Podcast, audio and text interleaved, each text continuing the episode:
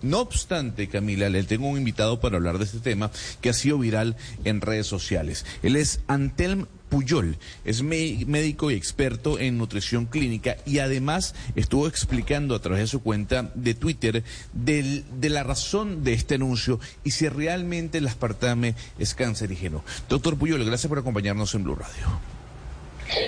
Muy buenos días, ¿qué tal? Saludos desde, desde Mallorca. Bueno, un honor estar aquí con vosotros. La verdad que ha sido la noticia viral, como comentabais, de, de, la semana y que obviamente nos ha dejado preocupados a todos.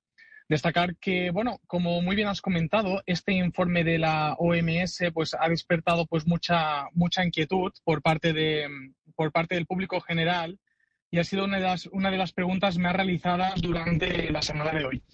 Destacar que como comentas es una evidencia limitada, limitada en estudios en humanos, también en estudios en animales e incluso en estudios mecanísticos, es decir, que realmente la evidencia existente del riesgo de aspartamo con cáncer es muy limitada.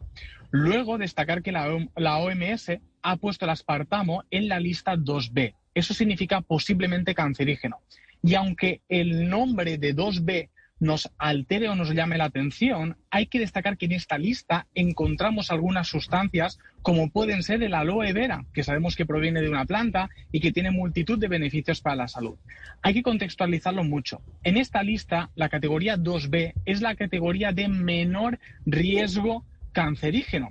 Y esto es muy importante tenerlo presente. Aunque nosotros escuchemos posiblemente, es la palabra, y nos genere este disconfort, destacar que el riesgo que hay de que esta sustancia produzca cáncer es muy reducido. Muy importante esto.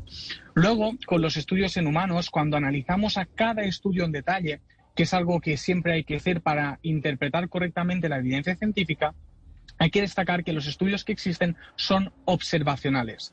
¿Qué significa un estudio observacional? Significa que simplemente se miran los patrones de conducta de las personas y no necesariamente se hace una intervención en esas conductas. Es decir, los estudios observacionales nos permiten decir que hay asociación entre dos variables, es decir, aspartamo y cáncer, pero eso no significa que haya causalidad, eso no significa que el aspartamo causa cáncer. Esto es muy, muy, muy importante, porque de los estudios observacionales nunca se puede inferir causalidad. Y este es uno de los errores de interpretación más frecuentes que se producen y que muchas veces generan mucha confusión en el público general. Sí, eh, una de las cosas que dice la OMS es que la mayoría de las personas consumen una cantidad de aspartame que está incluso muy por debajo del nivel superior de lo que se considera seguro. Es decir, que por la cantidad de consumo es improbable que las personas vayan a desarrollar eh, un cáncer eh, eh, por cuenta de consumir aspartame. Pero ¿cuánto es eso? Digamos, tomarse cuántas, cuántos cafés endulzados con aspartame por semana o cuántas gaseosas. O sea, ¿cómo la gente puede realmente saber que está en un rango seguro de consumo? Claro, realmente aquí, como muy bien comentaba el compañero, necesitaríamos un consumo diario de entre unas 20 o 30 latas de refresco cero al día. Eso es una cantidad de endulzante que está mucho por encima del consumo que hace la gran mayoría de personas. Es decir, sería un consumo incluso eh, patológico de, esta sustancia. Sería muy complicado endulzar tanto los alimentos. De hecho, fijaros que a pesar o concomitantemente a que la OMS haya hecho esa clasificación, no ha rebajado el listón de seguridad, de consumo seguro. Es decir, no se ha vuelto más estricto en las recomendaciones, no ha reducido la cantidad recomendada. Y eso nos quiere decir que realmente esa cantidad recomendada está, eh, pues, mm, eh, es una cantidad ampliamente segura que a pesar de esa recomendación o de ese titular que nos ha asustado tanto, no, no debemos que, de preocuparnos de un consumo pues normal de edulcorantes genere o pueda generar ese, eh, esa propensión a desarrollar un cáncer.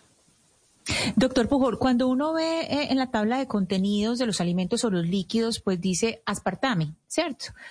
Pero ¿qué es el aspartame? ¿De dónde sale uno? ¿Qué se está comiendo una persona que está tomando una bebida o algo? Exactamente, eh, ¿de dónde sale? ¿Con qué se mezcla?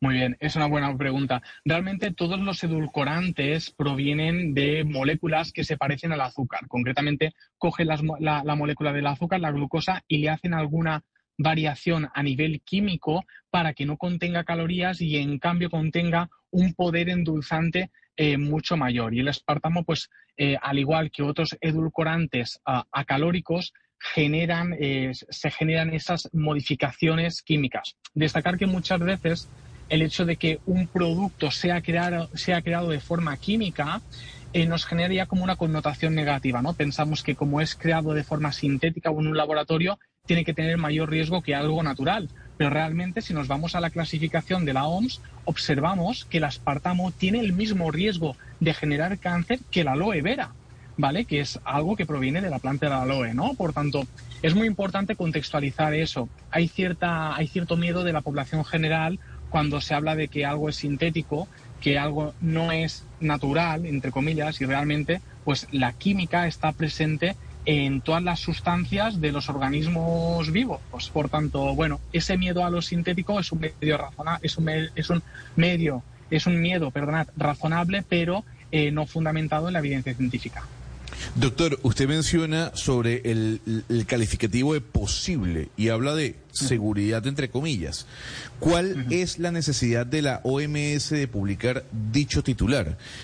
¿Usted cree que nos, nos, estamos alarmando más de la cuenta? ¿Por qué la OMS publicó un titular que habla de posibilidad? Claro, al final es un, es un término mm, general o categórico que, como comento, hay que contextualizar realmente, eh, como se comenta siempre, pues la dosis hace el veneno.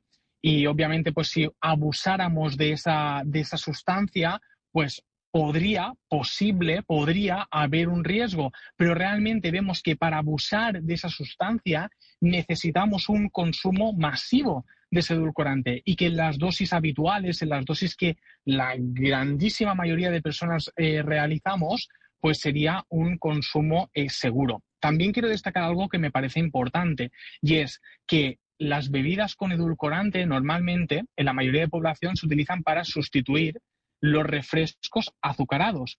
Y sabemos que el azúcar causa muchas, muchísimas más muertes al año que el consumo de edulcorantes y que siempre el consumo de edulcorantes va a ser una mejor opción que el consumo de azúcar. O sea, es mejor tomarse la Coca-Cola cero que la Coca-Cola normal sin ningún tipo de duda. Y además, eso no es mi opinión, lo dice la evidencia científica. De hecho, en 2022 salió una revisión sistemática y metaanálisis, es decir, mayor grado de evidencia científica, donde se comparaban los efectos de las bebidas azucaradas en comparación con los refrescos cero y se veía que los refrescos cero obviamente causaban una disminución del peso corporal, una mejoría del colesterol y una reducción de la presión arterial, es decir, incidían en tres de los principales factores de riesgo cardiovascular y mejoraban la salud de las personas. Por tanto, si debemos decidir entre un refresco normal o un refresco con edulcorantes, va a ser siempre mejor un refresco con edulcorantes. Y obviamente